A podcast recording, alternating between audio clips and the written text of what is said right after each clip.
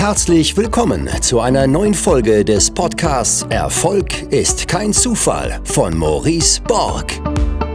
Du wirst in diesem Podcast von den Learnings erfolgreicher Unternehmer, Investoren und anderen inspirierenden Persönlichkeiten profitieren. In Experteninterviews bespricht Maurice Borg mit seinen Gästen das Wichtigste rund um die Themen Aktien, Immobilien, Steuern, Vermögensaufbau und Persönlichkeitsentwicklung. Und jetzt viel Spaß bei der neuen Folge.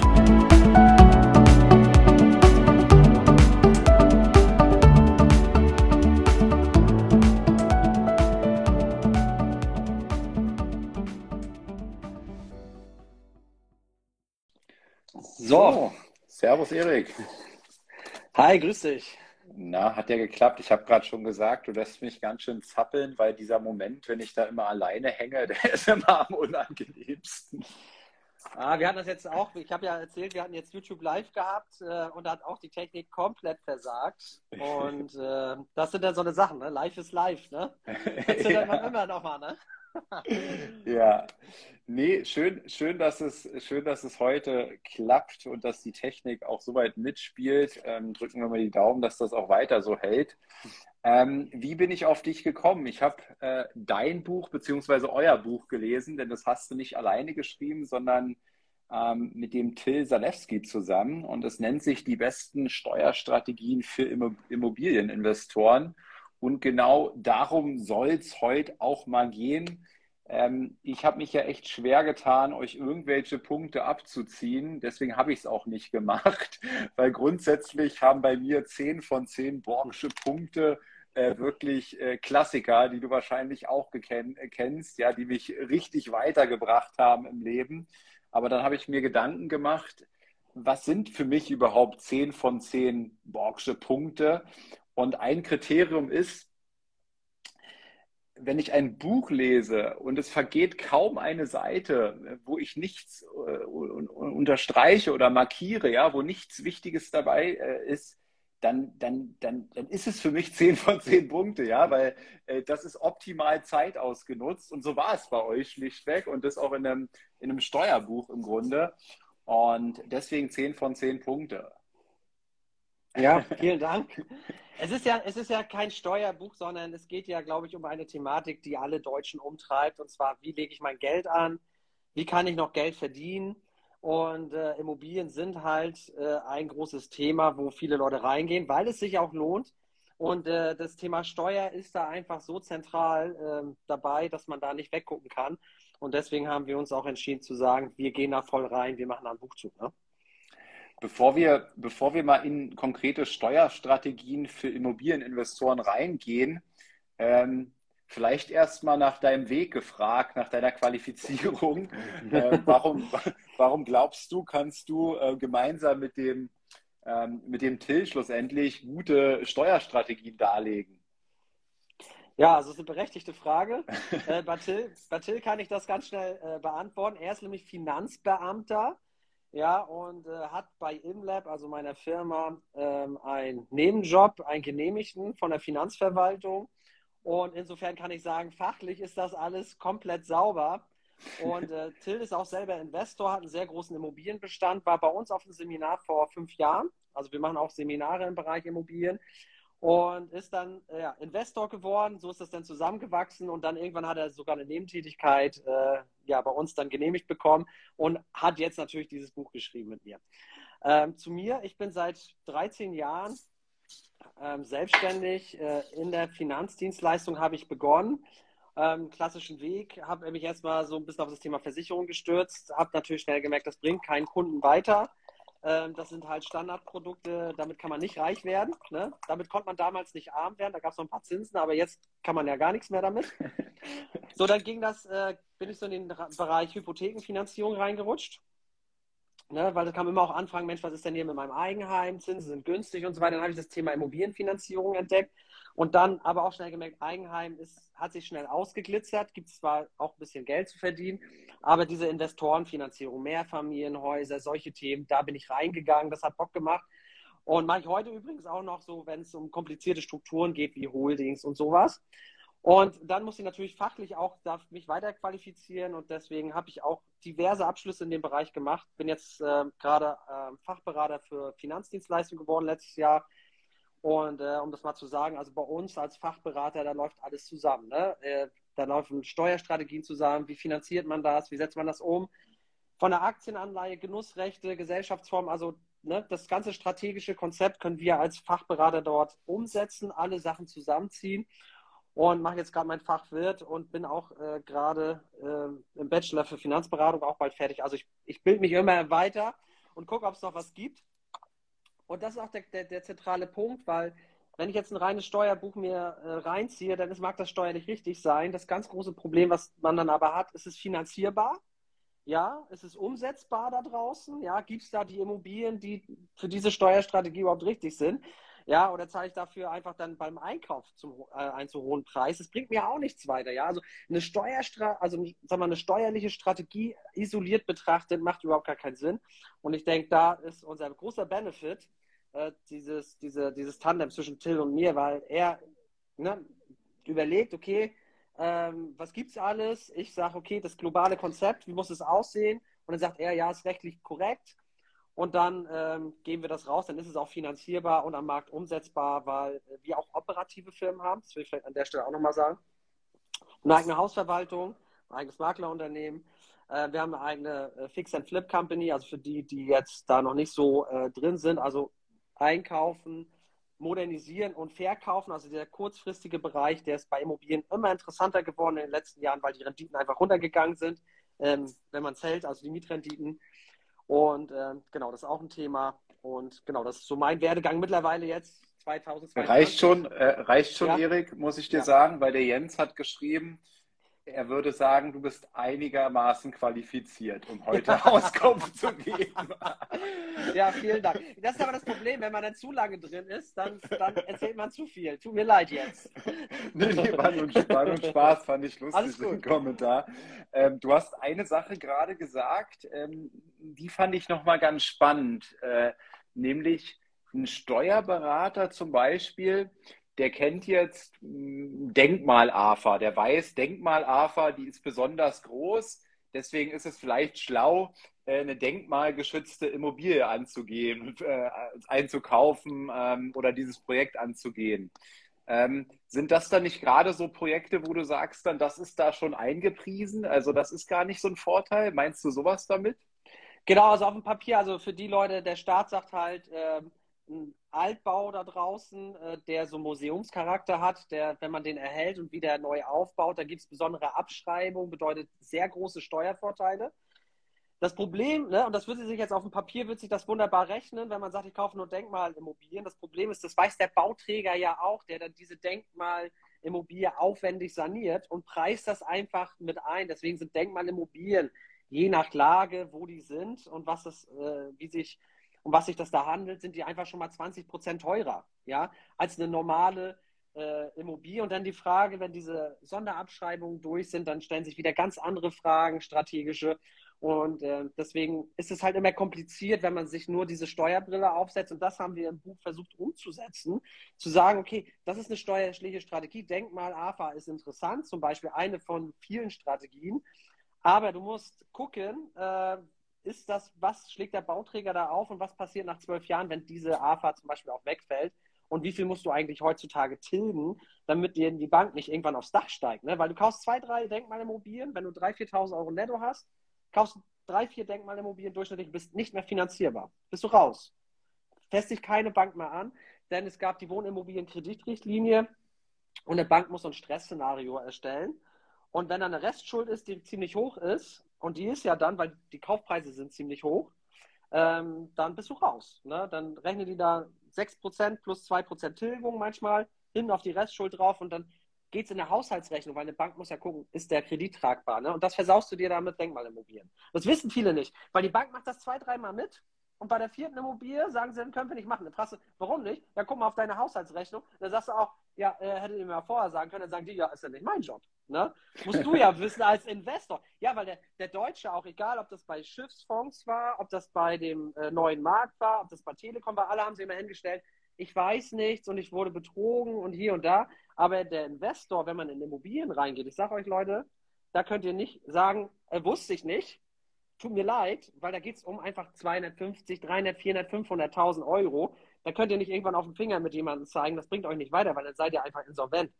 Und viele, die heutzutage in Immobilien reingehen, die ja, die sagen einfach, mein Geld liegt auf dem Konto und deswegen gehe ich auf Immobilien, aber die wissen eigentlich gar nicht, was da thematisch hintersteckt.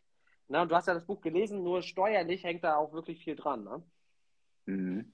Ja. Stellen wir so ein bisschen die Frage, wie wir äh, halbwegs Struktur hier reinbringen in unser Gespräch, äh, weil ja. es eben so ein umfang, äh, umfangreiches Thema im Grunde ist. Die besten Steuerstrategien für Immobilieninvestoren. Ähm, was kommt dir denn als erstes in Sinn? Ja, die die, also man muss ja Punkt 1 vielleicht mal anfangen. Immobilien und Unternehmensaufbau sind aus meiner Sicht wirklich die einzig, sagen wir ja, wo ich sage jetzt aus dem Bauchhaus, die einzig interessanten Themen auch für mich gewesen, um finanziell unabhängig zu werden. Ne? Und das ist ja an für sich jetzt ein schönes Ziel, das definiert auch jeder anders. Der eine sagt, ich brauche 5.000 monatlich, äh, der andere 10.000 monatlich. Und äh, deswegen habe ich beides gemacht. Ich bin in Immobilien reingegangen und ich habe Unternehmen gegründet, die auch noch ähm, sich mit dem Thema beschäftigen. Der Vorteil da an der Stelle. Warum ist das so? Das ist einfach der Fremdkapitalhebel. Ne? Ich habe 20, 30.000 am Konto und kann dann halt, ne, bringt 5, 6, 7 Prozent Eigenkapital, vielleicht ein bisschen mehr und kann halt Vermögenswerte einkaufen. 200, 300, 400, 500.000, vielleicht sogar mit den Steuerstrategien dann kann ich sogar noch mehr machen, indem ich wieder Steuervorteile nutze und sie wieder anlege. Und das, das finde ich halt krass. Ne? Es gibt aus meiner Sicht kein anderes Instrument, wo das so gut geht. Aber auf der anderen Seite gibt es auch kein so gefährliches Instrument, wenn man sich als Laie an dieses Thema reintraut. Weil anders als bei Aktien, ich investiere 10.000 Euro in Aktien, ne, Wirecard, null, Pech. Ich investiere in eine Immobilie, 10.000 Euro, nimm 100.000 auf, Immobilie geht bankrott, minus 90.000, 10.000 sind weg, aber 80.000 noch dazu. Ich habe also über das Totalverlustrisiko ein hinausgehendes Risiko. Und das ist halt das Ding. Es ist super schön, ja, aber es ist super gefährlich. Und ähm, das erstmal so das Grundsätzliche. Ne? Also es ist für, den, für die finanzielle Unabhängigkeit, ähm, es ist einfach ein super Ding. Ne? Da, da, äh, Erik, da kriegst du ja gleich mit der Angst zu tun jetzt hier. Ähm, äh, dieses Totalverlustrisiko bei Immobilien, ähm, wo, wo siehst du das? Ja, das ist, das muss man sagen, man hat viele Schwierigkeiten bei Immobilien. Also grundsätzlich ist der Hebel erstmal das Problem, Punkt eins. Punkt zwei ist natürlich, ja, ich kann, weiß gar nicht, also die technischen Risiken, also zum Beispiel Balkonanlage geht kaputt, Dach muss repariert werden, Fassade. Also da haben wir erstmal die Immobilie, die wird ja nicht besser. Du kaufst etwas, was per se schlechter wird und da tun sich viele Leute schon schwer, das einzuschätzen, rauszugehen und zu sagen, ja, äh, der eine sagt, ja, es ist ein Wasserfleck im Bad, der andere weiß halt, äh, könnte ein krasser Feuchtigkeitsschaden sein, vielleicht irgendwann eine Kernsanierung, weil dann Hausschwamm reinkommt. Also das, das sind schon crazy Themen, über die man sprechen muss. Einfach, dies einzuschätzen, die Erfahrung zu haben und sich vielleicht am Anfang Bausachverständigen mitzunehmen.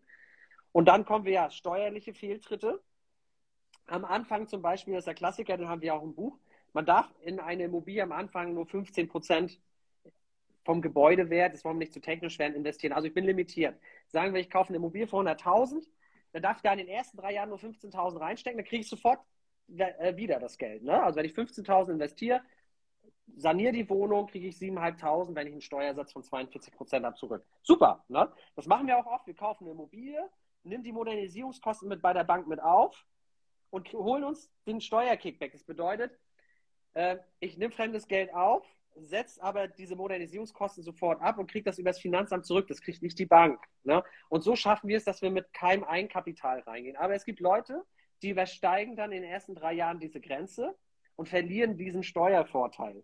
Nicht in Gänze, aber der reduziert sich auf eine ganz kleine Nummer runter. Und das sind zum Beispiel so Fehltritte, die man macht. Oder eine Kaufpreisaufteilung. Ne? Man kann ja nur das Gebäude abschreiben und viele verschenken da einfach zu viel, ja, Abschreibungsvolumen, ne, machen da Fehler. Also da gibt es super viele Sachen, die man falsch machen kann. Da können wir uns den ganzen Abend unterhalten. Ja, ja. Das, was du, das, was du gerade angesprochen hast, ist ja die, die 15%-Regelung, ne? Also, dass du, dass du genau. 15 Prozent äh, des Kaufpreises, der allerdings auf das Gebäude entfällt, ähm, dass, du, dass du die nur innerhalb der ersten drei Jahre in Renovierung stecken kannst. Und wenn diese Summe dem übersteigt, äh, diesen 15 Prozent, ähm, dann wird alles, äh, äh, muss alles abgeschrieben werden, wiederum über 50 Jahre, ne, das Ding. Ja, also wenn man es jetzt korrekt sagen würde, das ist ja. komplett richtig. Man müsste sagen, äh, den Anteil fürs Gebäude und die Anschaffungskosten noch, also wenn man Makler und Grunderwerbsteuer und Notarkosten hatte, die kommen da auch nochmal mit drauf anteilig und davon 15 Prozent, das ist genau richtig, netto. Das heißt, man, ne, man kann auch Mehrwertsteuer hinzufügen. Und äh, ja, das kann man investieren über die ersten drei Jahre. Und die Gefahr besteht natürlich, ich mache jetzt eine Wohnungssanierung für 15.000 beispielsweise. Das ist auch knapp die Grenze. Und jetzt gibt es zum Beispiel eine Sonderumlage nach zwei Jahren. Das heißt, die Gemeinschaft beschließt, ich bin ja, habe ja eine Wohnung von vielen, wenn ich eine Eigentumswohnung kaufe. Und ich kann ja überstimmt werden in dieser Eigentümerversammlung. Die machen jetzt eine neue Heizung rein. Dann kommen auf einmal 6000 Euro on top. Das liegt nicht mal in meiner in, meiner, in meinem Machtbereich, selbst wenn ich dagegen stimme und neun Leute stimmen in dieser Eigentümerversammlung dafür, wird diese Heizung trotzdem angeschafft und ich verliere meinen Steuervorteil von meiner Wohnungsmodernisierung, muss dann über 40 oder 50 Jahre, je nachdem wie das Baujahr ist, dann abschreiben und das ist natürlich schon nicht schön. Es gibt da einige Steuerschlupflöcher aktuell noch. Die darf ich aber hier in dem Livestream nicht anteasern an quasi, äh, wie man diese fünf. Aber auch da muss man sagen, ja, wie lange noch, ne? Hm. Jetzt kam gerade nochmal der Hinweis oder die Frage, ne, diesen Totalverlust, der macht nicht nur mir Angst, sondern mhm. auch noch anderen hier. Erik, mhm. äh, Totalverlust von Immobilien. Also ähm, da nochmal äh, ganz kurz drauf eingehen, wo siehst du den? Also wo gibt es denn einen Totalverlust? Was kann denn da passieren? Ähm, was ist denn das für ein Case? Äh, brennt die Bude ab oder was siehst du da als Totalverlust? Du hattest vorhin das Beispiel mit der keine Ahnung, 100.000 ähm, Euro äh, Wohnung oder Haus, ja, ähm, und auf einmal war die Kohle weg. Also das vielleicht nochmal äh, äh, erläutern aus deiner Sicht, wo das passieren kann. Ja, man muss jetzt sagen, abbrennen wäre ja wunderbar, wenn da niemandem was passiert, weil äh, ich sag mal, dagegen ist das äh, Gebäude versichert. Ja, also ne, ähm, jetzt, wenn es abbrennt, Leitungswasserschäden, äh, Überschwemmungen, Rückstau, also alles Dinge, die zufällig passieren ähm, gegen die man sich versichern kann. Ich sage mal, ich kann mich aber jetzt nicht gegen äh, insolvente Miteigentümer zum Beispiel versichern, ne? weil ich bin ja jetzt, ich habe ja gesagt, wir sind in einer Eigentümergemeinschaft und das ist wie eine GBR. Das heißt, einer für alle und alle für einen. Das heißt, ich hafte auch mit, für andere Eigentümer mit, wenn die in die Insolvenz gehen, dass das Hausgeld bezahlt wird, dass das Haus am Weiterlaufen ist. Das ist nur ein Punkt. Und da gibt es ähm, Häuser, da sind regelrechte schlechte Bonitäten drin, die sind da voll am Kippen und da ist keine Instandhaltung drin. Und wenn das dann kommt, wenn die bei knapp bei Kasse sind, dann werden auch keine Sanierungsmaßnahmen mehr gemacht und dann kommt es zu so einem ja, Instandhaltungsstau und durch diesen Instandhaltungsstau kommen dann wieder Themen auf, äh, die sonst nicht passiert wären. Und so kann es sein, dass zum Beispiel ja, irgendwann statische Probleme dastehen, dass äh, ja ein Hausschwamm entsteht. Also das sind so die ganz, ganz großen Risiken, würde ich sagen. Also Statik, Hausschwamm und äh, ja, alles andere kann man mit Geld lösen. Aber ich habe es auch schon mal gehabt. Äh, mir wurde eine Wohnung angeboten, kürzlich gerade. Äh, die sollte ich für 50.000 kaufen. Und da habe ich mich gewundert, weil das ist die Hälfte von dem, was man eigentlich hier in Leipzig für so eine Wohnung zahlt. Und da waren halt 46.000 Euro Sonderumlage. Nur für diese eine Wohnung, ja, weil dieses ganze Haus komplett raus war. Ne? Mhm. Ansonsten, ja, aber das sind, das sind die großen Sachen. Deswegen ist es wichtig, die Beschlusssammlung sich zu holen in so einer Eigentümergemeinschaft. Die meisten holen sich nur die letzten drei bis vier Protokolle, ne, was so beschlossen wurde. Aber in der Beschlusssammlung sieht man wirklich alles, was bisher beschlossen wurde. Und ich habe jetzt auch ein Thema, da wurde das Fundament unterspült, ja. Und das ist zum Beispiel gar nicht absehbar, was mit dem Haus passiert. Es kann sein, dass da die ganzen Bewohner raus müssen. Und dann muss man natürlich den Hotel, Umzüge, äh, Deals anbieten, damit die rausgehen. Das sind so Sachen, die, die können halt passieren. Das ist halt ein Haus, was irgendwo steht. Äh, mit dem können ganz viele Sachen passieren, ja. Mhm. Und Steuerstrategien, ähm, was, was, sind, was sind denn, wenn du an den Begriff oder an den Titel denkst, die besten Steuerstrategien, welche Strategie fällt dir denn als erstes ein? Ja, also ich habe ja das gerade gesagt mit den Modernisierungskosten. Ne? Das bedeutet ja, wenn ich sage, ich kaufe eine Immobilie für 100.000, modernisiere die noch für 15.000, kriege ich ja 7.500 Euro Steuerkickback. in der Regel habe ich Kaufnebenkosten auch so hier in Leipzig roundabout 8%, weil äh, es gibt ja jetzt eine Teilung der Maklerkotage. Wir zahlen nicht mal alles als Käufer, sondern es wird fair geteilt zwischen Verkäufer und Käufer, zumindest bei Eigentumswohnungen. Und ähm, wenn ich jetzt 7.500 Euro Steuerersparnis zurückkriege und nur 7.500 Euro Kaufnebenkosten gezahlt habe, die kriege ich natürlich erst im nächsten Jahr durch die Steuer zurück. Schaffe ich es, ähm, einen rollierenden Vermögensaufbau zu machen und das funktioniert wirklich, weil die Banken, und da kommt jetzt diese Schnittstelle wieder rein, weil die Banken Modernisierungskosten akzeptieren zu 100 Prozent. Ja, ich darf jetzt nicht sowas reinschreiben wie Durchmalern oder Teppich verlegen, aber wenn ich sage, ich mache da ein neues Bad rein, ich mache da Parkett rein, Deckensports, Handtuchheizkörper, also bringen das auf einen guten Stand, kriege erstmal mehr Miete, ähm, kriege ich auch den Steuerkickback. Ne? Und dann, dann ist ja Wahnsinn. Also ich kenne Leute, die kaufen halt fünf, sechs Wohnungen jedes Jahr und mit den Steuerersparnissen im Jahr darauf wieder fünf, sechs Wohnungen. Ne? Wenn du mal rechnest, eine Wohnung kostet vielleicht 100 bis 150.000, das ist jetzt kleine Wohnung, ähm, dann machst du jedes Jahr, baust du dir nicht Nettovermögen, aber äh, erstmal, keine Ahnung, eine halbe Million auf und das tilgt der Mieter runter. So war es zumindest in der Vergangenheit. So ist es heute nicht mehr, weil die Mietrenditen ein bisschen geschmolzen sind, ist wahrscheinlich untertrieben. Ähm, aber ich habe es ja auch schon gesagt, wir gehen also ein bisschen in den kurzfristigen Bereich auch mittlerweile mehr rein. Ne? Mhm. Aber du musst dich halt äh, positionieren. Ne?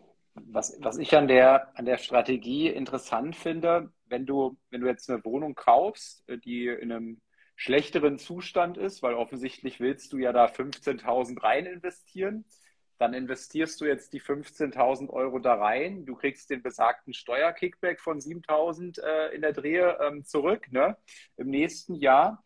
Aber du schaffst ja auch einen Wert, der ja deutlich äh, über diesen 15.000 nochmal liegt. Ne? Also da ja das auch das, das Fix-and-Flip-Konzept zum Beispiel, wo du dann irgendwas äh, durch, so eine, durch so eine Aufwertung quasi so schön gestaltest, dass du ja dann nicht 115.000 bekommst, sondern vielleicht 150.000 oder was auch immer. Ne? Also deswegen ist ja der Effekt auch nochmal zu nennen. Ne? Also dieser Wertsteigerungseffekt dieser Maßnahme, die sozusagen vom Finanzamt noch subventioniert wird. Ja, das muss man sich so vorstellen. Ich kenne Leute, die äh, machen das so krass, dass sie sagen, ich kaufe zum Beispiel über eBay Kleinanzeigen oder nur von privat. Bedeutet, hier in Sachsen haben wir 3,5 Prozent Grunderwerbsteuer und etwa 1,5 Prozent Notar kann man rechnen, also 5 Prozent Kaufnebenkosten, die man selbst einbringen muss. Und wenn man jetzt überlegt, man kriegt vielleicht 7,5 Prozent zurück, dann gibt es sogar Leute, die sich den Makler dann halt sparen, die mit dem Kauf der Immobilie erstmal sofort Geld verdienen durch diesen Steuerkickback, mehr als sie selbst eingesetzt haben. Ne? Der ist natürlich immer verzögert, ne? mit mindestens äh, oder immer im Folgejahr, ne? wenn du deine genau. Steuererklärung eingereicht hast und so weiter. Ähm, aber ja, ja. Und das ist besser. Und viele Leute sagen ja immer Denkmal-AFA, wir haben es ja vorhin angesprochen. Die läuft über zwölf Jahre. Klar, die ist in einer anderen äh, Höhe. Aber ich sag mal so, diese Sanierungskosten, das ist etwas, was der Staat ähm, ganz komisch reguliert hat, weil ich sag's nochmal, wir haben die Möglichkeit mit der Bank das mitzufinanzieren. Wir kriegen sofort den Steuerkickback. Dann ist es so, dass wir das Objekt aufwerten, wie du es gesagt hast, wir bekommen mehr Miete und nach zehn Jahren, und das ist das Krasse, können wir das auch noch steuerfrei verkaufen. Und da soll mir ja jemand erzählen, das ist logisch, dass wir Kosten produzieren, wo wir immer das Geld zurückkriegen und den Wert steigern und am Ende des Tages, wo wir das dann verkaufen, müssen wir nicht einen Cent Steuern zahlen. Das ist krass, weil bei Immobilientransaktionen, guck mal, ich bin jetzt seit 13 Jahren dabei, das heißt, das ein oder andere Objekt durfte ich auch schon mal verkaufen. Und es ist ein komisches Gefühl, wenn du etwas verkaufst, für, wo, ja, wo du sagst, es sind mehrere zehn Jahresgehälter, durchschnittliche deutsche Jahresgehälter, das heißt nicht einen Cent Steuern, das ist krass. Ja, und dann sagt man Deutschland Hochsteuerland. Ja, und das sage ich auch für den, der sich damit nicht beschäftigt. Ne, und da, da kommt wieder so die Mentalität, viele Leute gehen für Geld arbeiten, ja, aber machen sich danach keine Gedanken. Also genau bis zu diesem Zeitraum, ich habe es auf dem Konto, aber dann, was passiert damit? Und ich glaube, das ist ein Punkt, den ich immer wieder bringen will, wo Leute einfach ähm, sich auch über das andere halt Gedanken machen. Ne? wie schaffe ich das vielleicht aus der Tretmühle rauszukommen? Und Immobilien sind da halt so für viele Leute, die kein Unternehmen gründen wollen, der Schlüssel wegen diesem Fremdkapitalhebel. Ne? Aber wie gesagt, heißes Eisen, deswegen auch gut, äh, dass du äh, das so promotest. Viel äh, lesen, auch gern andere Bücher, nicht nur meins. Ähm, und auf Seminare gehen, um wirklich sich das Know-how zu, zu holen und von erfahrenen Leuten zu lernen, wie das geht. Das, das ist, glaube ich, wichtig dann. Ne? Ich muss mir gerade mal dein, äh, dein Zitat notieren, weil ich das so cool fand. Äh, Deutschland, Hochsteuerland, ja, für Leute, die sich nicht damit beschäftigen. Äh, fand, ich, fand ich einen schönen Satz. Äh, mhm. Und auch nochmal einen interessanten Ansatz, den du da gerade ähm, äh, beschrieben hast. Und ähm, auch mal schön, dieses Gefühl in deinen Augen zu sehen, ja, was es dann bedeutet, äh, zu verkaufen. Bin auch ganz gespannt auf diesen Moment. Äh, denn äh, ich habe ich hab im Privaten, in der Privatsphäre habe ich fünf Eigentumswohnungen und dann nochmal in der GmbH, ich glaube gerade sind es 19 oder so. Aber die fünf in der, in der, in der, in der Privatsphäre, die werde ich tatsächlich auch irgendwann verkaufen, weil ich keinen Bock mehr habe, mich darum zu kümmern. Und manchmal äh, muss ich auch sagen, äh, äh, bei mir wechselt das immer so. Ich mache auch Sondervermietungsformen, ne? also WG-Vermietung habe ich, möblierte Vermietung, ähm, um, um in Berlin und Hamburg entsprechend auf vernünftige Renditen zu kommen. Das war so mein Weg, ja, äh, dass da die Zahlen stimmen, weil ich habe keine Lust, was zu kaufen, wo äh, wo ich laufend auch drauf zahle, ähm, sondern ich wollte, wollte, ein Investment ist für mich was, was sozusagen ab Tag 1 äh, mir Geld reinspült, ja, und das habe ich eben über diese kreative Sondervermietung sehr gut hinbekommen. Ähm, allerdings äh, bin ich immer nur dann Fan, wenn ich gerade nichts damit zu tun habe. Ja, das glaube ich dir. Und das dann, ist krass, ja. dann kommen wieder so Momente, aber man kann auch sagen, Maurice, da hast du nicht die richtigen Prozesse und so weiter. Ja, glaube ich auch. Ich habe jetzt eine, äh, mit meiner Immobilien GmbH Geschäftspartner gefunden, die machen das alle mit viel mehr Leidenschaft und kümmern sich dann darum. Ähm, aber da, da habe ich das mal gesehen, ähm, was es oder was, was da auch für ein Pain ab und zu mal auf mich zukommt, ja. Ähm, und bin ganz gespannt auf den Moment, wenn die Auszahlung dann erfolgt und dann das Ganze so die Politik will, muss man ja sagen. Ähm, ob das dann eben auch noch so ist, wann, wann werde ich das erste Mal verkaufen können, steuerfrei 2026. Ähm, das heißt, da, sind, da ist noch ein bisschen Gefahr bis dahin. Ja. Ja, aber wenn du 2016 jetzt in Berlin gekauft hast, also es war jetzt wahrscheinlich nicht so wie bei uns, wo wir 2011 auf dem Prenzlauer Berg halt für 1,5 gekauft haben und Leute gesagt haben, oh mein Gott, jetzt geht es Richtung 2000 und äh, ganz schlimm. Und das waren damals ja noch Denkmalgeschichten. Aber das, was du angesprochen hast, äh, wenn man von den Renditen leben will, es gibt ja zwei Modelle bei Immobilien. Ich will von dem laufenden Ertrag leben. Ja, das heißt, ich kaufe Cashflow-Immobilien. Ja, das, da muss man natürlich gucken, das ist ein Lagethema und Risikothema. Ich kaufe dann zum Beispiel sowas wie Dessau. Ja, Dessau hat von den Makrofaktoren, also ist ganz schlecht, also Wegzug, äh, schlechten Wohnungsbestand, Überalterung, also alles das, was man sich eigentlich nicht wünscht, wenn man sagt, man geht auf Wertsteigerung. Aber dafür kriegt man halt 8% Mietrendite. So, dann, dann sage ich, ich will von den Erträgen äh, leben, hast du schon angesprochen. Ähm, hoher Ertrag bedeutet eigentlich eher vermögensverwaltende GmbH, wie du es machst. Ne, aufgrund der Körperschaftssteuer, die nur anfällt von 15% weil die Gewerbesteuer wegfällt. Ist aber das, das Vermögen dann in der GmbH gebunden. Ich kann es nicht einfach so privat alles wegkonsumieren. Da muss ich mir wieder was einfallen lassen. Haben wir aber auch beschrieben im Buch. Und dann hast du einen zweiten Punkt angesprochen. Ähm, ich kann kreativ werden. Das, ist aber immer, ich bezahle das immer mit Zeiteinsatz oder mit Nerven. Ne? Weil klar, wir haben auch ein paar äh, Sachen so möbliert, vermietet oder Zimmervermietung. Das bringt unheimlich viel Kohle, aber auch unheimlich viel Stress. Ne?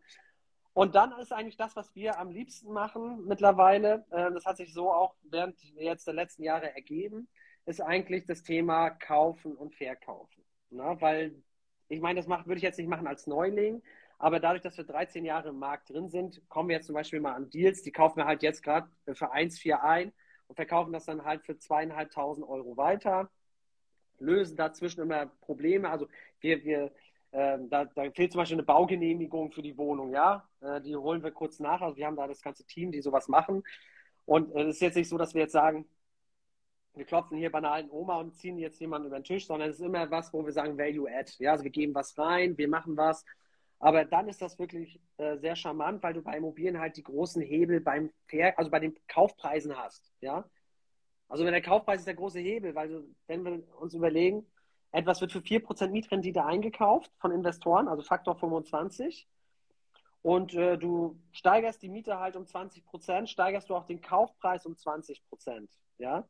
Jemand kauft dann ne, 4,5% Mietrendite, wären 4.500 Euro Kaltmiete, 100.000 Euro Kaufpreis. Ne? Braucht das 25 Jahre, bis du es drin hast. Jetzt machst du zwei, drei Mieterhöhungen oder machst ein Konzept drauf oder kaufst jemanden raus weil man sich gut einigen konnte und der vielleicht sowieso irgendwie äh, ja, woanders studieren möchte.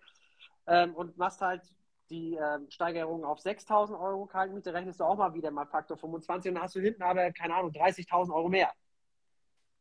Ne, da, das ist halt ein Riesenhebel, wo ich sage, äh, Leute, überlegt euch das, ob ihr langfristig ein Risiko eingehen wollt in der Vermietung oder kurzfristig ein Risiko durch An- und Verkauf. Ja, weil dann weißt du, was gehauen und gestochen ist. Und ne, ich sag mal, während der Immobilie kann ja auch viel schief gehen. Also wenn du zehn Jahre Risiken eingehst, ist die Wahrscheinlichkeit, dass was schief geht, sehr hoch innerhalb von zehn Jahren. So gehst du ein Risiko über sechs Monate ein. Ja, also es ist ein, ist ein ganz anderes Ding, und, äh, aber der Hebel ist immens. Ne? Und mhm. da, geht, da geht jetzt mehr rein, weil wir hatten natürlich hier in Leipzig auch, keine Ahnung, jetzt vor, wo wir halt sehr, sehr viel eingekauft haben, zwischen 2014 und 2017 waren die Mietrenditen noch, sag mal, sehr, sehr gut. Ne? Mit Konzept auch, sag ich mal, Modernisierung, aber langfristiger Vermietung waren wir bei sieben bis neun Prozent Mietrendite. Das war super. Ne? Das haben wir auch ganz viel im Bestand noch. Aber ähm, viel geht jetzt auch parallel schon in diesen etwas kurzfristigeren Bereich, ne? weil die Kaufpreise sind zu stark gestiegen, Mietrenditen sind zu stark runtergegangen. Ne? Und die Regulierung kam jetzt ja mit dazu. Der Mietspiegel äh, sieben Jahre statt damals vier Jahre, sechs Jahre, jetzt sieben Jahre. Und äh, wir dürfen auch nicht mehr so viele Mieten äh, so schnell erhöhen. Das hat der Gesetzgeber auch wegreguliert. Also auch da, das, was wir damals hatten, dass du was kaufst für drei Prozent Mietrendite und wusstest, mit den Jahren wird das 7, 8, 9, 10 Prozent. Er muss einfach nur liegen lassen und ein bisschen Miete erhöhen und dranbleiben. Das ist auch erschwert worden zusätzlich durch die Große Koalition. Ne? Äh, Erik, du bist ja eine ziemliche Rakete, das merke ich schon. Also sehr schnell auch im Tempo ist für den einen oder anderen wahrscheinlich äh, äh, dann doch recht viel. Du äh, sagst aber viele gute Sachen. Ähm, zum Beispiel das mit der VV GmbH, ne? also die vermögensverwaltende GmbH, ich glaube, das ist ein Thema, was auch viele interessiert. Ähm, wann, ab wann ist denn überhaupt die GmbH interessant und ab wann oder wann, in welchen Fällen soll ich denn Immobilien privat kaufen? Ähm, ich habe zum Beispiel meine, ähm, meine ersten Eigentumswohnungen alle privat gekauft, auch in Berlin und Hamburg, also in sehr, sehr starken Lagen sozusagen, die die das Potenzial haben oder die sich auch schon sehr stark gesteigert haben die letzten Jahre in, in Bezug auf ihren Wert. Ne? Du hast vorhin irgendwie was in Prenzlauer Berg angesprochen von 1,5, da sind wir wahrscheinlich heute bei 6 oder 7 oder sowas. Ähm, äh, das ist natürlich schön, wenn so eine Immobilie dann im Privaten ist, die dann äh, so eine der, derartige Wertsteigerung widerfährt. Ob das immer ewig so weitergeht, ist ja, sei da mal, sei da mal hingestellt. Ne? Ähm, und dann gibt es andere Immobilien und das habe ich zum Beispiel in der GmbH. Ähm, da sind genau auch so eine Immobilien drin, die du jetzt beschrieben hast. Also ähm, bislang tatsächlich alle in Ostdeutschland, ja, die irgendwie eine Rendite tatsächlich haben von 8 bis äh, 10 Prozent. Ähm, und diese, wir haben da derzeit vier Mehrfamilienhäuser und die erwirtschaften jetzt im Soll, ich glaube, einen eine, einen Cashflow positiv von 44.000 Euro im Jahr. Ne? Ähm, und das wollen wir halt jetzt laufend äh, verstärken. Und da eignet sich die GmbH besser, weil wenn ich diese Immobilie in, in der Privatsphäre hätte, bei einem angenommenen Steuersatz jetzt von 42 Prozent, dann müsste ich diesen Gewinn mit 42 Prozent besteuern. In der GmbH, in diesem Deckmantel allerdings mit 15 Prozent. Und äh, die Frage mal an dich, wann, ab wann siehst du denn die GmbH jetzt als sinnvoll? Also bei wie viel Kaufpreis, bei wie viel, also was kannst du da so eine pauschale äh, Idee geben? Ja, das ist immer sehr schwierig, weil es wirklich von ganz, ganz vielen Faktoren abhängt. Deswegen haben wir dazu auch ein ganzes Buch geschrieben. Sonst hätten wir das wahrscheinlich mit zwei, drei Seiten geschaffen. Es ist wirklich sehr komplex. Ne? Die Frage ist immer, mhm. was hat man vor? Ne? Wann will man an das Geld ran? Ähm, verfolgt man vielleicht sogar noch andere Strategien. Also wir haben eine Strategie im Buch, wo man sagt, ich habe zwar hohe Überschüsse aus bestimmten Objekten, modernisiere die aber mit anderen Objekten weg. Ne? Das ist die Buy, Cash and Fix Strategie. Ja, da, da, da kombinierst du Eigentumswohnungen mit Modernisierungsbedarf, mit Mehrfamilienhäusern, mit Cashflow in schlechten Lagen. Ne? Wo du dann sagst, da hast du 0% Steuersatz äh, über zehn Jahre, wenn du das schlau machst. Weil wir haben ja vorhin die 15%-Grenze angesprochen. In den ersten drei Jahren dass du halt diese 15 Prozent investieren und dann sofort steuerlich geltend machen. Aber was ist nach den drei Jahren? Da bist du ja nicht mehr limitiert. Ja, und wenn du dann die Finanzierung drauf abstellst und dann zum Beispiel große Maßnahmen machst, wie Dach, Heizung, Elektrik, solche Themen, da gibt es auch wieder andere Grenzen, aber das sind ja Sachen, da sind wir manchmal bei 150, 200.000, 250.000 mehr äh, Euro und äh, das musst du erstmal mit Cashflow wieder reinspielen, was du da gerade aufgenommen hast und deswegen auch das ist eine Möglichkeit. Ich kenne viele Leute, die halt gesagt haben, ja, das ist ein Cashflow-Objekt und hatten dann tatsächlich nach vier, fünf, sechs Jahren diesen Modernisierungsbedarf und konnten aus dieser Steuerersparnis, aus der Modernisierung eigentlich gar nicht den Nutzen ziehen und hatten es zusätzlich noch im Betriebsvermögen. Also auch da muss man genau auf die Gesamtstrategie schauen, aber grundsätzlich, wenn ich jetzt ein Objekt hätte, sag ich mal Baujahr 2005 und das macht halt äh, ja immer guten Cashflow, wenig Modernisierungsbedarf in der Lage, wo keine Wertsteigerung zu erwarten ist, dann, dann ist es so ein Thema für die VV GmbH. Wenn ich vielleicht dann noch habe, ganz kurz ja. einen Einwurf, Erik, ähm, ja. damit, es mal, damit es vielleicht auch klar wird, weil wir die eine Seite jetzt haben mit den Einnahmen, äh, 15 Prozent, 42 Prozent, damit haben wir jetzt rumgeworfen, ja. Das gilt natürlich auch für die Ausgabe, ne? also für die Modernisierung. Ja, wenn ich jetzt äh in der Privatsphäre etwas modernisiere und deine angesprochenen vorhin für 15.000 Euro dort habe, ähm, dann kriege ich dort natürlich äh, diese 42 Prozent ähm, sozusagen vom Finanzamt wieder.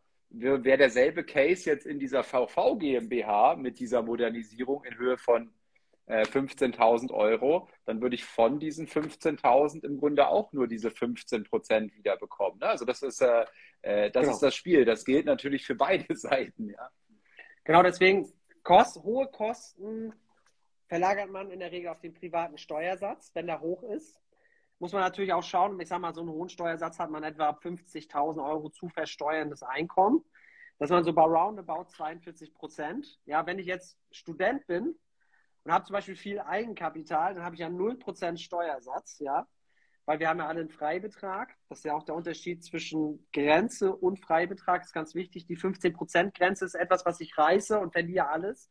Ein Freibetrag bleibt mir erhalten und ich kann darüber hinaus haben wir ein progressives Steuersystem, was dann ansteigt. Das bedeutet, ähm, ich habe zum Beispiel 14% Eingangssteuersatz und dann geht das scheibchenweise hoch, bis ich näher bei 42% bin. Ja?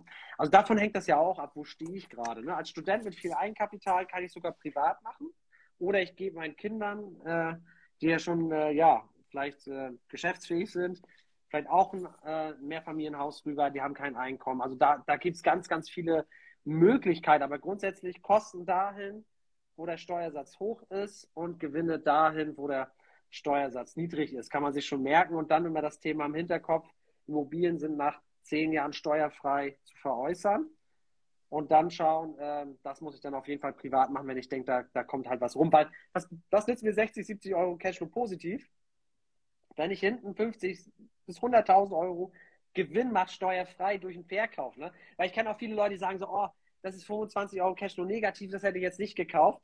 Aber dabei war der Quadratmeterpreis vielleicht bei 1,4 und üblicherweise vielleicht bei 2000.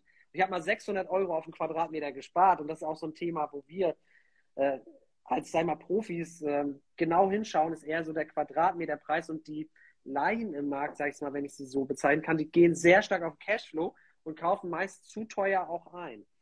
Da sagen ja, ah, Mensch, das rechnet sich ja gut, 100 Euro Cashflow positiv, aber es ist zu teuer auf den Quadratmeter, zu viel bezahlt. Und wir achten immer darauf, okay, es ist zwar ein bisschen niedriger jetzt vermietet, aber das können wir beheben. Aber wenn ich jetzt mal 500 Euro für, pro Quadratmeter für ein Mehrfamilienhaus, was vielleicht 1000 Quadratmeter hat, ne, dann habe ich eine halbe Million versemmelt. Und ich kann diese halbe Million, wenn ich gut verhandle, kriege ich das vielleicht in einem Gespräch von einer halben Stunde habe ich eine halbe Million gemacht im Einkauf, ja. Also wo sieht man das? Ja, aber wo sieht man das mehr als bei Immobilien? Also das, das ist das, wo wir ähm, genau hingucken, also auf diese Einkaufsthematik. Und dann, wenn es günstig ist, dann kann ich immer noch hergehen und sagen, Mensch, mit der Vermietung, das kriege ich hin durch gutes Management, da warte ich ein bisschen, bis sich das äh, amortisiert. Ähm, das ist ein Thema. Aber jetzt sind wir schon wieder sehr stark gesprungen. Aber um auf das Thema zurückzukommen, pauschale Antwort schwierig, aber grundsätzlich Kosten dahin, wo die Steuersätze hoch sind und Gewinne dahin, wo die Steuersätze niedrig sind, wie bei einer VV GmbH. Mal ganz pauschal gesagt, ohne den Einzelfall äh, zu beleuchten. Aber das muss nachher auch am Ende des Tages der Steuerberater machen. Und jetzt gibt es ja aber noch den Punkt, ne, ähm, lohnt sich das schon mit einer Eigentumswohnung oder ab wann ist da die Schwelle? Äh, hast du da einen Erfahrungswert, wo du sagst, naja, GmbH ab 50.000 Jahresgewinn oder was auch immer? Ja, das ist immer so die Frage, was hat man vor? Ne? Also wenn ich sage, ich kaufe eine Eigentumswohnung, macht das vielleicht Sinn, weil ich diese Strategie der Cashflow-Immobilien verfolge und noch weitere Immobilien hinzukaufe, die dieses Profil erfüllen. Ich sage mal so, wenn ich mal eine Immobilie kaufe, um eine zu besitzen, da brauche ich eigentlich keine GmbH für, äh, für gründen. Muss ja auch kein Buch für lesen. Ähm, das, das macht eigentlich gar keinen Sinn, weil dieser Zeiteinsatz, um das Thema zu verstehen, um da gut drin zu sein, das ist einfach so viel, das macht keinen Sinn, nur eine Immobilie zu kaufen. Das wäre wär so, als würde ich jeden Tag Tennis trainieren, will der beste Tennisspieler werden und gehe dann nur einmal auf den Platz zum Spielen und sage, ja, schön, habe einmal Tennis gespielt. Ja, aber so ist das. Ne, ich sag mal, das, das Thema ist halt äh, Champions League, die finanzielle Unabhängigkeit, die damit erreicht werden kann. Und dafür würde ich dann eher sagen, bei einer Immobilie soll es nicht bleiben. Ne? Also da, da, da würde ich sagen, da müsste man schon ansetzen. Warum jetzt nur eine Immobilie? Und so sehe ich das auch. Wir haben so ein Accelerator-Programm, wo wir Leute begleiten über sechs Monate. Und die sagen auch, erst ja zwei, drei Immobilien würde ich gern kaufen, ja. Und dann, dann macht man zwei, drei Deals gemeinsam mit denen. Und dann sieht man, ey Leute, sechs Monate sind um, ich habe aber noch Bock. Ich will jetzt richtig Gas geben. Ne? Weil man es dann fest, ich meine, du hast es ja auch, du hast es ja auch jetzt einen äh, etwas größeren Bestand. Wenn man erstmal sieht, wie es geht, warum soll man damit aufhören? Ne? Ja, ja. Und äh, Steuerstrategie, nochmal zurück zum Thema. Ähm, was, was fällt dir noch ein? Äh, hast du noch so einen so Quick Win? Ich meine, man kann jetzt, es gibt gewisse Themen, ne, die kann man nicht so pauschal mal raushauen, weil sie eben äh, sehr davon abhängen. Ne? Ähm, aber was waren so, was waren vielleicht aus, aus deiner Zeit jetzt, äh, du hast ja gesagt, das ist schon, das geht schon, äh, äh, das geht schon eine Weile bei dir mit den Immobilien und äh, dementsprechend auch mit der Steuerthematik. Was waren so für dich persönlich die wichtigsten Erkenntnisse im Bereich Immobilien und Steuern?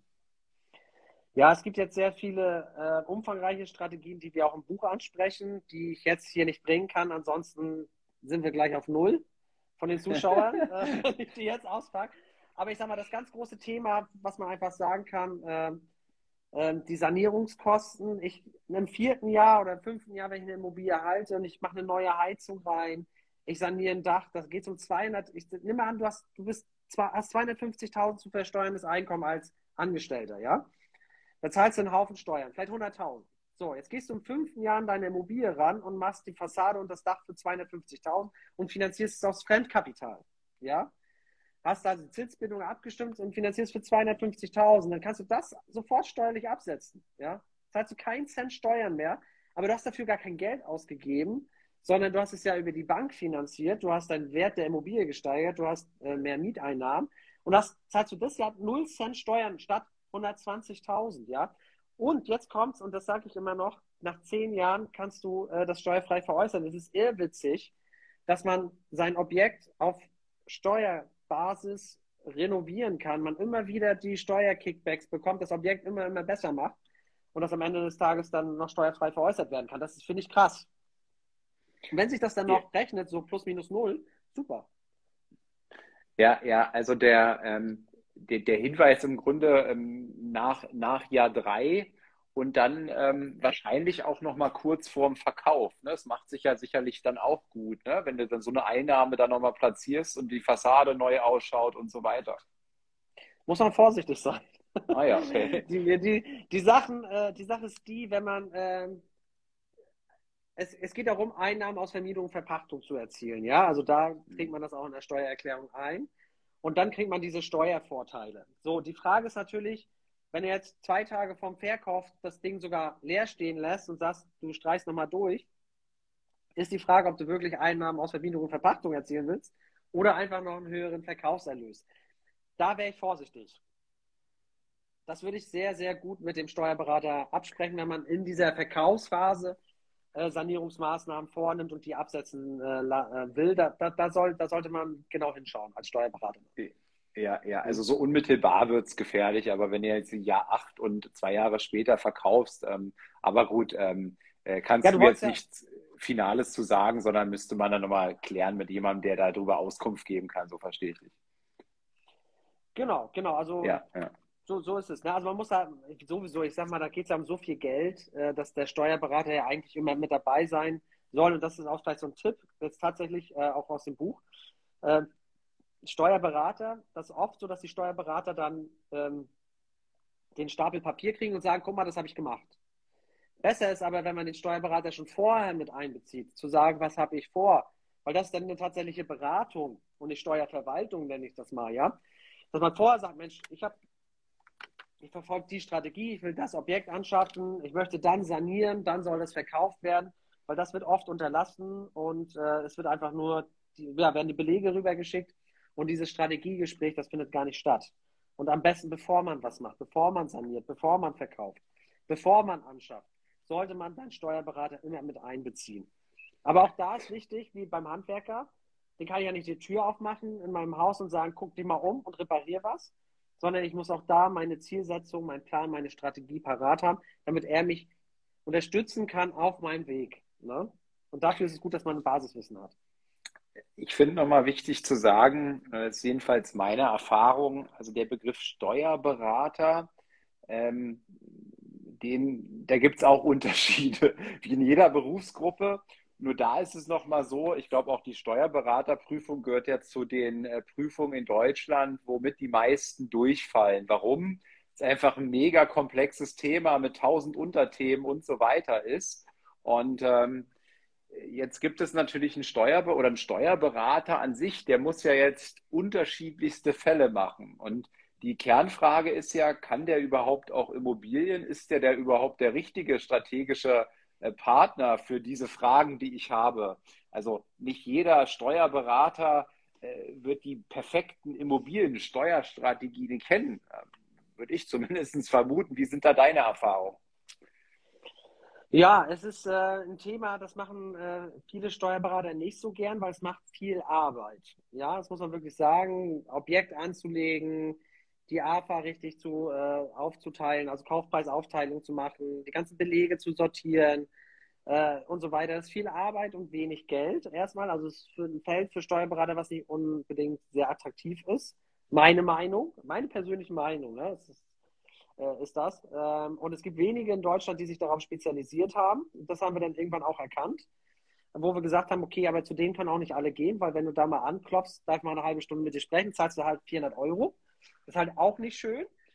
Und ähm, deswegen musst du ähm, als Investor am Ende des Tages dir so viel Know-how aneignen und deswegen auch dieses Buch, dass du mit einem normalen Steuerberater arbeiten kannst und dem das schon perfekt vorbereitet. Wir haben da auch auf unserer Seite, wenn ihr da wollt, mal bei inlab.de Downloads haben wir auch ein Tool äh, erstellt. Das ist kostenlos zum Download wo man durchgehen kann, Stück für Stück, äh, damit man nichts vergisst, was man dem Steuerberater einfach als Excel vorlegen kann. Und was ich jetzt mitgekriegt habe, einige Steuerberater in Deutschland geben das sogar mittlerweile ihren Mandanten, damit die ihre, ähm, ja, ihre Immobilien damit vorbereiten. Ne? Da sind nämlich alle Sachen drin, die wir gerade gesagt haben. Ne? So Kaufpreisaufteilung, ähm, das ist äh, das Thema 50%-Grenze drin mit Hinweisen, Fahrten zu Objekten, das ist ja das Witzige. Ihr könnt ja auch ähm, ähm, ja, Kosten absetzt, wenn ihr euch ein Objekt besichtigt und das nicht kauft. Das ist wie eine Bewerbung. Wenn ihr euch bei einer Unternehmen bewerbt und die nehmen euch nicht, dann könnt ihr Bewerbungskosten geltend machen. Ne, die Fahrt dahin, äh, Verpflegungs-, Mehraufwendung. Das könnt ihr auch machen, wenn ihr Objekte besichtigt. Und auch solche kleinen Themen haben wir da alle mit reingepackt. Und dann, ja, gibt es ordentlich Geld zurück. Ne? Und halt die perfekte Vorbereitung. Aber das ist der Weg. Mit einem normalen Steuerberater arbeiten und selbst so ein Thema sein, oberflächlich, dass man sagt, guck mal, Hast da schon mal drauf geguckt? Hier hast du meine Excel-Tabelle, hier sind die ganzen Fahrten drin, hier sind die ganzen Objekte drin. Ich will nächstes Jahr sanieren. Mensch, macht sie mal schlau. Wie machen wir das am besten? Ne? Ich glaube, man spricht in dem Zusammenhang von vergeblichen Werbungskosten. Ne? Ähm, ja. Sowas wie, äh, ich habe ich hab, äh, hab irgendeinen Aufwand betrieben und dann ist es doch nicht dazu gekommen. Ne? Und das kann genau. natürlich, wenn ich, wenn ich ein paar Eigentumswohnungen oder ein paar Mehrfamilien und Häuser kaufe im Jahr, kann ich natürlich auch ganz viele besichtigen im Jahr. Und ähm, die können natürlich auch in ganz Deutschland gewesen sein, diese Besichtigungen. Und wenn ich da überall hingeeiert bin, dann äh, kommt da, äh, was die Kilometerpauschalen angeht, schon allein ein ganz schöner äh, Betrag auch äh, zusammen. Und ich glaube, das ist äh, vielen gar nicht so bewusst ähm, und war mir auch nicht bewusst. Ne? Oder auch die Frage dann, wo trage ich sowas ein? Ich habe jetzt noch gar keine Immobilie, könnte ich theoretisch auch schon die vergeblichen Werbungskosten absetzen, weil ich eben jetzt schon äh, mir Gedanken mache. Ja, zu Seminaren gehe, mir Bücher kaufe. Und das halt anders als bei Aktien, wo man sagt, das sind irgendwie äh, Einkünfte aus Kapitalvermögen. Da gibt es halt 25 Prozent Abgeltungssteuer drauf. Aber ich kann nichts mehr absetzen zusätzlich. Ähm, so ist halt bei Immobilien. Ich kann alles absetzen. Also selbst wenn ich mir einen Laptop hole, wenn ich mir ein Handy hole, wenn ich mir einen Handyvertrag hole, äh, wenn ich mir hier einen Schreibtisch kaufe, äh, was weiß ich, wenn ich zu Objekt fahre, wie du es gerade gesagt hast, da zählt auch nicht nur die einfache Strecke, sondern auch der Rückweg. Und Jill zum Beispiel kommt ja aus Flensburg und hat viele Immobilien ja auch hier im Raum Sachsen. Ähm, das ist schon immer ein Weg. Und das macht es natürlich auch interessant, ne? weil also wir haben es mal ausgerechnet, das ist pro Immobilie etwa 1000 Euro mehr Steuererstattung, wenn man wirklich sich mit unserem Tool hinsetzt, alles einhakt, was man gemacht hat, zu jeder Eigentümerversammlung, wo man gefahren ist, jede Besichtigung trackt. Also jetzt über unser Accelerator-Programm, also ähm, das, was sie so vorher an Steuererstattung haben und dann mit unserem Tool war das zumindest so. Und ich denke, dass man das auch zusätzlich rausholen kann. Das ist halt viel Geld, ne? Weil oft ist man 50, 60 Euro Cashflow negativ bei einer Immobilie, wenn ich mir überlege, ich hole noch 1000 Euro zusätzliche Steuererstattung raus, rechnet sich das auf einmal ganz anders. Ne? Mhm. Äh, Erik, will, will, will noch, ein, noch ein Bonbon hier haben, noch einen Diamanten, noch einen Steuerdiamanten von dir. Was, was fällt dir noch ein?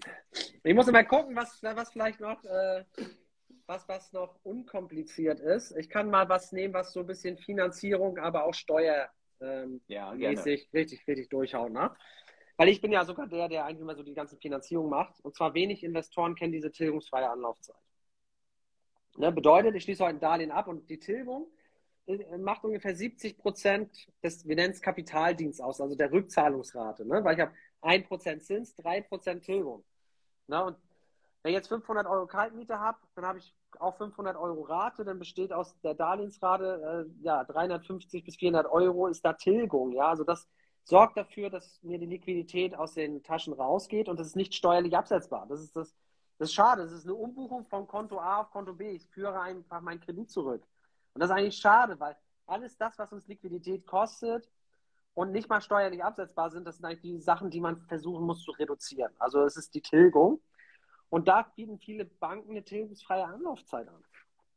Ja, das heißt, ich kann zwei, drei Jahre nicht tilgen habe ein gleiches steuerliches Ergebnis, aber habe auch ähnlich wie bei diesen 15 Prozent, wenn ich renoviere und mir diesen Steuerkickback hole, habe ich erstmal in den ersten drei Jahren Überschuss, mache vielleicht dann im dritten Jahr die Mieterhöhung, die zweite. Ne? Und bin dann auch wieder im grünen Bereich, aber das ist das, was ich oft sehe bei Investoren, dass die dieses Instrument der tilgungsfreien Anlaufzeit nicht nutzen. Das ist sensationell, ja, weil jede Immobilie ist eigentlich Cashflow positiv bei dem aktuellen Zinsniveau, wenn sie 2% Mietrendite hat mit der tilgungsfreien Anlaufzeit. Ne? Und das geht rein theoretisch bis zehn Jahre, aber das hat dann wieder andere negative Konsequenzen. Aber ich möchte jetzt nicht so in die ja, Details ja. reingehen, weil sonst die Leute sonst aussteigen, aber dann gerne auf das Buch verweisen. Ähm, aber diese tilgungsfreie Anlaufzeit ist ein sehr interessantes Mittel. Ähm, auch um dann wieder, weil das, das Problem ist, du hast heute 50.000 Eigenkapital und das verbrätst du in den ersten zwei Jahren für deine Immobilien und dann hast du nichts mehr, obwohl du den best, das beste Know-how hast, du hast das beste Netzwerk, du, es kommen die Angebote und du hast kein Geld mehr, das Eigenkapital ist weg. Deswegen fokussieren wir uns auch sehr stark auf diese Phase des ersten Investierens, damit da nicht zu viel Eigenkapital weggeht und wieder was zurückkommt. Und die tilgungsfreie Anlaufzeit ist zu diesen Modernisierungskosten eigentlich, das sind die zwei wichtigsten Punkte, die angehende Investoren sich anschauen sollten, wenn sie lange mit, äh, mit hohem Hebel investieren wollen und das bitte aber mit Know-how was natürlich sehr gefährlich ist. Gibt es Nachteile dieser tilgungsfreien Anlaufzeit? Naja, also, die, also ein Darlehen hat eine Darlehenslaufzeit. Viele verwechseln das mit Zinsbindung. Du hast vielleicht 10 Jahre Zinsbindung, 30 Jahre Darlehenslaufzeit. Ja? Das heißt, nach der Zinsbindung ist das Darlehen dann variabel. Und das Darlehen muss natürlich in der gleichen Zeit getilgt werden. Wenn du jetzt drei Jahre tilgungsfreie Anlaufzeit hast, musst du das in den restlichen 27 Jahren nachholen. Aber dieser Effekt, dass du am Anfang nicht tilgst über drei Jahre und etwas, diese, diesen Tilgungsbetrag auf 27 Jahre splittest, tut, glaube ich, nicht so viel weh, als wenn du nach vier Jahren nicht mehr investieren kannst, weil dir das Eigenkapital fehlt. Also deswegen würde ich sagen, ist okay. Man hat hinten raus eine bisschen höhere Restschuld nach der Zinsbindung. Das heißt, dieses Zinsänderungsrisiko ist ein Ticken höher. Ähm, aber wenn man mit einer 15-jährigen Zinsbindung arbeitet, würde ich sagen, ist man da gut unterwegs. Würde ich sagen, die, Frage, die Vorteile überwiegen. Hm? Ja, die Frage kam heute auch. Ähm, äh, Thema Zinsbindung. Äh, was ist da deine Empfehlung? Ja, das ist strategieabhängig. Ne, ich habe ja schon gesagt, ähm, das Thema, wenn wir aus den ersten drei Jahren raus sind, können wir unbegrenzt sanieren. Im Prinzip. Ne, gibt ein paar andere Grenzen, die sollte man mit seinem Steuerberater da besprechen. Aber in der Regel tangiert man oder kommt man da nicht drüber. Ne? Und wenn ich jetzt nach fünf Jahren sanieren will, dann muss ich natürlich eine Zinsbindung haben von fünf Jahren, weil das Thema Nachfinanzierung ist unheimlich schwer. Ja, das heißt, es kann sein, dass ich dann ähm, ja, äh, ja, das Dach und die Fassade machen will und dann brauche ich halt 200.000. Dann ist es gut, wenn die Zinsbindung nach fünf Jahren endet und ich bei der neuen Bank nach fünf Jahren neues Darlehen anfrage und Modernisierung mit angebe, Dach und Fassade. Das ist das Allerbeste, was man machen kann. Ne? Dieses Nachfinanzieren ist zu kompliziert, gerade wenn man vorneweg den Kaufpreis finanziert hat. So, wenn ich jetzt Mehrfamilienhäuser habe, dann bin ich sowieso in diesem Bereich fünf Jahre Zinsbindung, weil ich ja dann anders als eine Eigentumswohnung, die ich kaufe, ein Dach saniert wird, kostet mir vielleicht 6.000, weil alle anderen Eigentümer den Rest zahlen. Habe ich ein Mehrfamilienhaus, muss ich das Dach zahlen, muss ich 60.000 aus eigener Tasche zahlen. Das ist zu kompliziert, ja, ist zu teuer. Dann rechnet sich das Ganze nicht mehr. Und deswegen sind wir da in diesen Mehrfamilienhäusern eigentlich immer mit fünfjährigen Zinsbindung dabei, weil auch die Erträge da in dem Bereich etwas höher sind. Das habe ich, das hab ich nicht ganz verstanden mit dem Mehrfamilienhaus. Also warum, äh, warum muss ich oder warum ist es besser, fünf Jahre bei einem Mehrfamilienhaus zu machen? Ja, weil du, ähm, also wenn du eine Eigentumswohnung kaufst, dann hm. hast du ja, das sind zehn Eigentümer, einer davon bist du. Das hm. Dach kostet 60.000, mal ganz plakativ gesagt, jeder zahlt 6.000. Ja. Das Kostenrisiko ist sehr gering. Ah, ja, wenn okay. dir jetzt alle zehn Wohneinheiten gehören, musst du ja 60.000 hinlegen. Ja. Ne, dich trifft dieses ganze Kostenrisiko und das musst du ja mit Fremdkapital im, im Prinzip äh, bezahlen. Du kannst ja nicht sagen, du machst eine Fassade und Dach aus Eigenkapital. Das ist ja ein wahnsinniger Kostenblock. Und äh, eine Bank finanziert dir innerhalb der Zinsbindung nicht so gut nach. Ach so, das, das, also das ist der Punkt. Die Bank finanziert Punkt, ja. innerhalb der Zinsbindung nicht so gut nach. Und deswegen nee. hältst du die Zinsbindung lieber klein, um dann in so einem Fall jetzt mit dem Dach, jetzt bist du im Jahr vier oder so und jetzt kommt diese Dachmeldung, ja, da muss ein neues Dach her und jetzt lässt du das Ding sozusagen die Zinsbindung auslaufen und verhandelst dann neu. Genau. Weil ja, dann geht das, ne? weil dann dieses bestehende Darlehensverhältnis nachzufinanzieren in den zweiten Rang rein, das haben viele mit dieser Nachbeleihung mal gelesen, aber das ist äh, sehr tricky. Also da muss äh, sehr viel getilgt sein, da müssen die Objektwerte sehr hoch sein. Es ist in wenigen Fällen anwendbar tatsächlich. Ne? Ja, ja. Nee, das war nämlich auch mein Gedanke. Kann man doch dann nachbeleihen, diese Geschichte. Aber die sagst du, ist nicht ganz so einfach, wie man sich das jetzt vorstellt. Naja, die meisten Leute, die dann nachbeleihen, beleihen dann ein anderes Objekt, was sie abgezahlt haben. Aber mhm. nicht dasselbe Objekt, was sie gerade vor vier Jahren, wo sie einen Kaufpreis bezahlt haben. Das ist utopisch. Ich weiß, es steht in einigen Büchern tatsächlich drin, aber ich meine, seit 13 Jahren wirklich das Thema äh, Mehrfamilienhausfinanzierung, etc. Ähm, schwierig. Mhm. Ja, Erik, äh, waren richtig coole Dinge dabei, wie ich finde. Ähm, ich weiß gar nicht mehr, ob Instagram immer noch die, die, die Kiste hier ausschaltet nach einer Stunde. Das gab es nämlich teilweise, dass die nach 60 Minuten gesagt haben, äh, nee, Schluss jetzt. Deswegen bin ich vorsichtig. Äh, und sage, wir machen hier mal einen Break. Ähm, ja. Ich glaube, du hast ja auch schon öfter darauf hingewiesen. Ähm, wir konnten jetzt nicht in, in äh, komplexe steuerliche Konstrukte reingehen. Ja, du hast vieles angeteasert, viel, äh, viele kleine Hinweise auch an der Stelle gegeben. Ähm, wie gesagt, wer das Thema Immobilien und Steuerstrategien da mal in die Tiefe gehen will, also Dinge Dinge nachlesen will, wie Holdingstruktur, wann VV GmbH, welche Fälle gibt es, Sanierung. Ich finde, man hat heute schon rausgehört, wie komplex das auch sein kann. Und du hast dir schon größte Mühe gegeben, da einfache Beispiele zu geben, ja. Ähm, der unbedingt das Buch bestellen von euch. Äh, das heißt auch so wie der Livestream eben heute die besten Steuerstrategien für Immobilieninvestoren. Und ich sage besten Dank. Ähm, Erik und allen, die heute anwesend waren und äh, die Bitte noch ordentlich zu kommentieren im Nachgang, damit das Ding auch ein bisschen Reichweite bekommt. Und ansonsten schönen Abend. Bis dann. Tschüss. Ciao.